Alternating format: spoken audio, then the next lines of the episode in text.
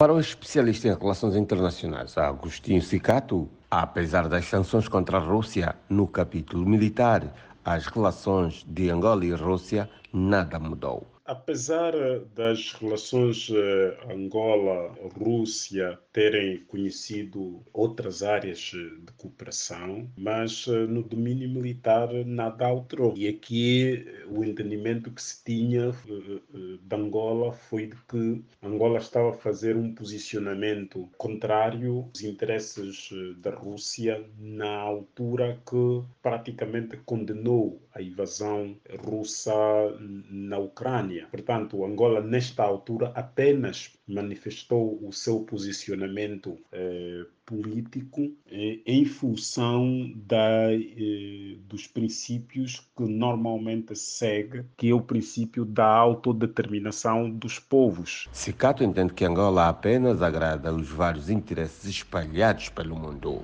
Apesar da Rússia estar afetada por essas sanções, mas eh, tem Angola como um ponto de refúgio também. Portanto, nós eh, continuamos a agradar eh, a gregos e agradar também a troianos e procurar outros para poder agradar. Já o Osvaldo Umboco, também especialista em relações internacionais, explica que a Rússia está impedida de vender material militar por conta das sanções, mas a cooperação no domínio militar mantém-se. Mas ainda assim, as questões que têm muito a ver com os aspectos da manutenção do equipamento militar, há de facto essa cooperação e continua a funcionar.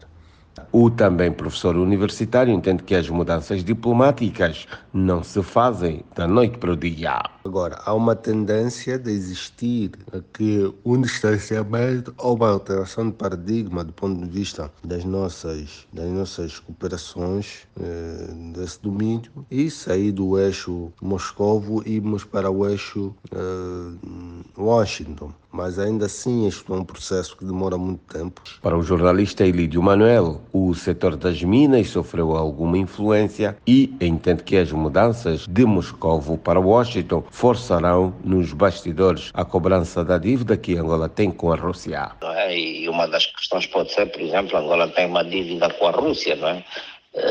Uh, e, e, não sabe bem os valores, não é? quanto é que Angola deve à Rússia, mas que existe uma dívida, existe uma dúvida. Naturalmente são interesses, os interesses russos foram seriamente prejudicados, não só do ponto de vista militar, mas também como do ponto de vista econômico, não é? Portanto, ela era parceiro, a Rússia era parceira naquilo que era a segunda, a terceira maior mina de diamantes do mundo, não é?